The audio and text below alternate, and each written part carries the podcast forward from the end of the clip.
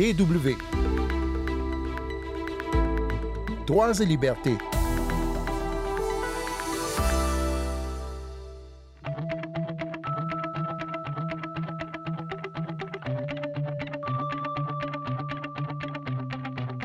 Madagascar, la grande île de l'océan Indien, fait souvent la une des journaux ces derniers mois parce qu'elle est frappée de plein fouet par le réchauffement climatique qui provoque des sécheresses qui induisent des famines. Mais Madagascar, c'est aussi une île riche en couleurs, en beauté, qui ont fait chavirer le cœur d'une formatrice de la GIZ, l'agence de coopération allemande. Isabelle Ortlieb nous montrera les photos qu'elle a rapportées de sa dernière mission à Madagascar. Si, si, ça marche aussi en radio, la photo. Sandrine Blanchard au micro. Bonjour tout le monde.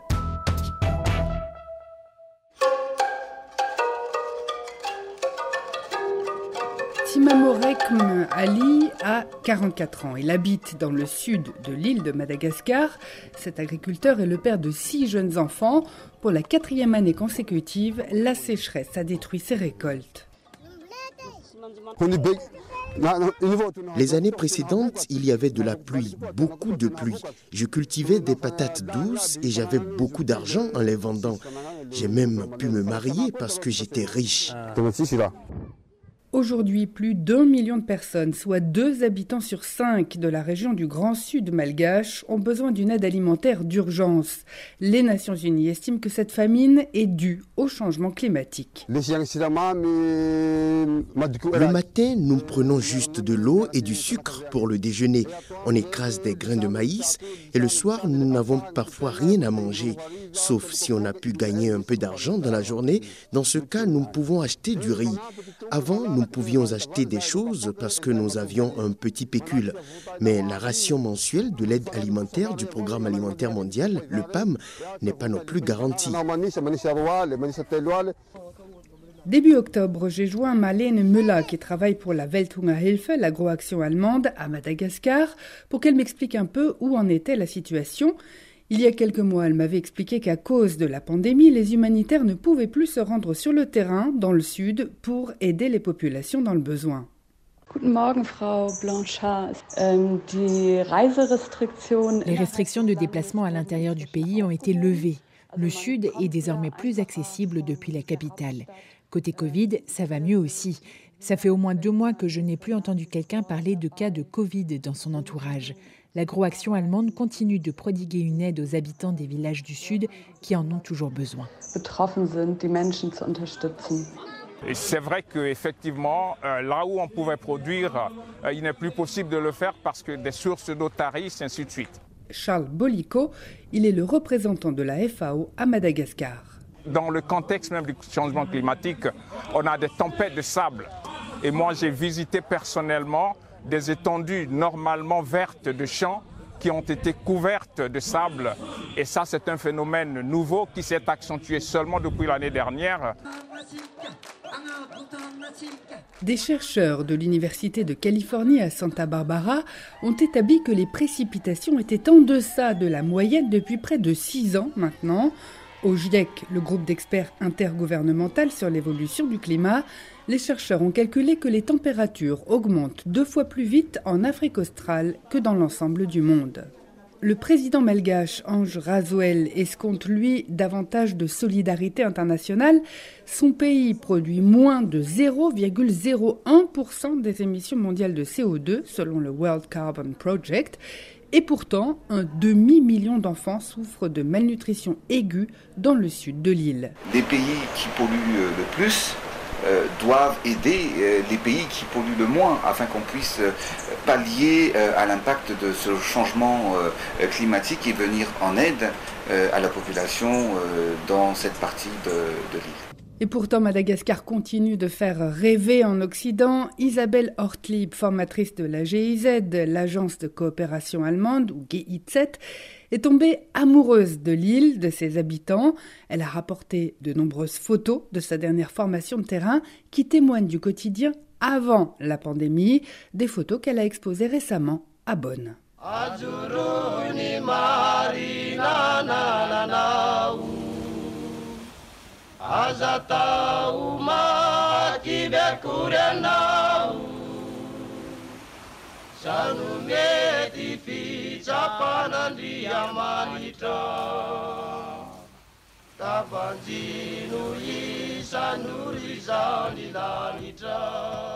Alors on commence par où? Par euh, le baobab. D'accord, on commence par le baobab. Qui est un emblème, euh, un des emblèmes de Madagascar. On appelle ça le baobab amoureux ou les baobabs amoureux parce que leurs troncs sont entrelacés. Ils fleurissent quand ils ont 50 ans. Alors Isabelle Hortlip, on va expliquer un petit peu pourquoi on est là. Qui êtes-vous et qu'est-ce que c'est que ces, ces, photos alors que vous avez euh, ramenées de Madagascar? Je suis formatrice euh, pour la GIZ et dans ce cadre, j'ai donné des formations aux partenaires de la GIZ dans plusieurs régions de Madagascar, ce qui m'a permis un peu de faire le tour de cette merveilleuse île. Donc là, on entend des bruits derrière, des voix, des bips. Euh, c'est qu'on est où? On est à la GIZ euh, à Bonn. Voilà. Et cette exposition, alors qu'est-ce que c'est? Alors ça s'appelle euh, Madagascar instantané. J'ai pris ces photos sur le vif.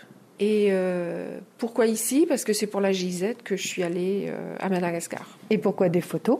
Je trouve que les photos parlent beaucoup plus qu'un texte, par exemple. Hein. Et je voulais aussi en faire profiter un peu Madagascar, parce que les photos seront mises en vente, et le bénéfice de ces photos sera reversé à une association qui s'occupe de petites filles qui sont orphelines, qui vivent dans la rue, etc. Vous allez leur montrer aux petites filles les photos? Oui, bien sûr. Très bien, mais on continue? Allons-y. Alors, on parlait de petites filles, là c'est plutôt des petits garçons qu'on voit sur une photo en noir et blanc qui, qui sourient. Voilà, alors ça c'était très drôle parce que ces petits enfants n'avaient pas vu de Vaza. Vaza, c'est le nom qu'on donne aux personnes blanches à Madagascar. Et ils trouvaient ça très drôle de faire des grimaces devant moi, la blanche, devant moi, la Vaza. Et là, euh, la photo d'à côté détonne, enfin, d'un tout autre genre, puisque là, c'est plutôt un, un paysage, mmh. une, une, rizière, ou qu'est-ce que c'est comme culture? Voilà, c'est une, une rizière, exactement. Attendez, on va laisser passer le chariot. Donc une rizière, dit-il. Voilà, la rizière. Euh, c'est une culture encore assez traditionnelle. Hein. Bon, comme on le voit ici, euh, pratiquement tout se fait à la main. Et à côté, c'est à nouveau du noir et blanc. Oui. Là, on est parti du sud extrême pour remonter vers la capitale. Et donc, on a traversé beaucoup de villages. Et les femmes euh, vendent tous les jours leur récolte. Elles la transportent sur leur tête et elles marchent comme ça des heures et des heures pour aller au marché. Dans d'autres pays, par exemple au Bénin, euh, où j'ai aussi fait des formations, c'était impossible. On ne pouvait pas photographier les gens. Oui, ça ne se ferait pas ici en Allemagne non, non plus d'ailleurs. Ce que je peux tout à fait comprendre. Hein. Alors euh, là, euh, ce sont des porteuses de fagots. Ces femmes notamment, puisque pour le moment ce sont surtout des, des femmes que nous avons vues, quel regard avez-vous porté sur elles Vous disiez que vous étiez déjà allé au Bénin. Euh, est-ce que vous avez vu euh, des différences ou est-ce que vous avez euh, retrouvé des choses que vous connaissiez de vos voyages précédents peut-être? Dans les deux pays, les, femmes travaillent beaucoup. Hein. Elles sont très actives dans les champs, dans les commerces. Quand on va sur un marché, c'est surtout les femmes qu'on voit. Les hommes font plutôt des travaux plus physiques, enfin les travaux vraiment durs quoi, dans les champs. Dans les deux pays, les femmes travaillaient beaucoup. Mm physiquement aussi. Les petites filles aussi, enfin les filles sont initiées aux travaux des champs assez tôt.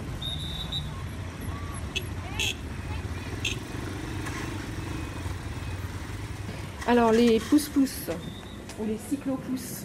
Ça c'était mon cyclopousse à Tuléar. Dans les petites villes, très souvent il n'y a pas de voiture.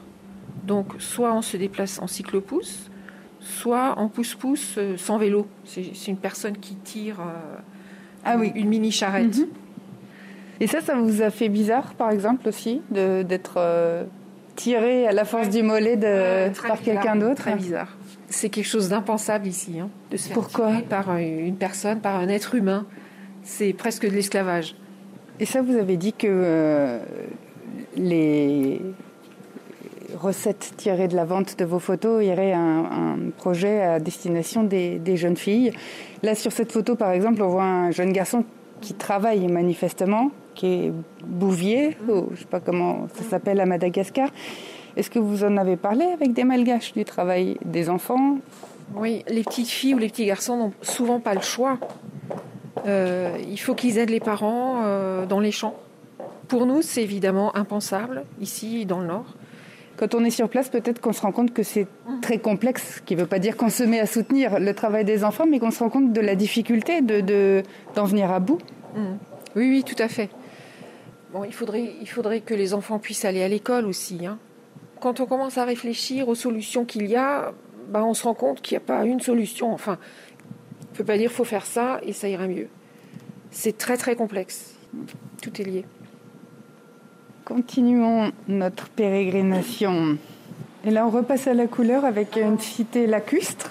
Voilà, ça c'est le, Sur le sud-ouest. Voilà, c'est un village de pêcheurs. Là, là, on voit cette photo est magnifique aussi, avec une lumière rasante, avec euh, de la végétation luxuriante, des pilotis, de l'eau. Euh, mais quand on y regarde plus près, en fait, c'est une photo de misère parce que euh, c'est fait de briques et de broc. euh, Il y a des, des morceaux de tôle mal ajustés, des ordures qui flottent à la surface. Euh, Est-ce que c'est compliqué aussi ça du point de vue de, de la photographe de faire du beau avec du pauvre? Oui, oui, tout à fait. Euh, je voulais pas montrer la misère de Madagascar. La cantine se prépare. Je ne voulais pas montrer non plus la misère de Madagascar, mais je ne pouvais pas l'ignorer non plus. Donc j'ai toujours essayé euh, d'avoir un peu de chaque. Évidemment, j'aurais pu photographier un tas d'ordures. Je voulais pas justement. C'est pas que la misère, mais c'est très lent. Hein, Comme on l'a dit avant, ça se fait pas juste d'un coup de baguette magique. hein. Et vous y retournez quand, Madagascar? C'est sûr que j'y retournerai un jour. Isabelle Ortlib, merci beaucoup. Merci à vous, Sandrine.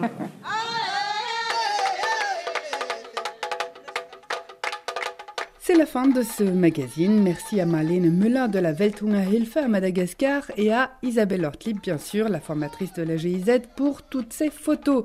Pour podcaster Droits et Libertés, rendez-vous sur notre site internet www.com français à la rubrique Nos podcasts. On se retrouve la semaine prochaine et d'ici là, ne lâchez rien.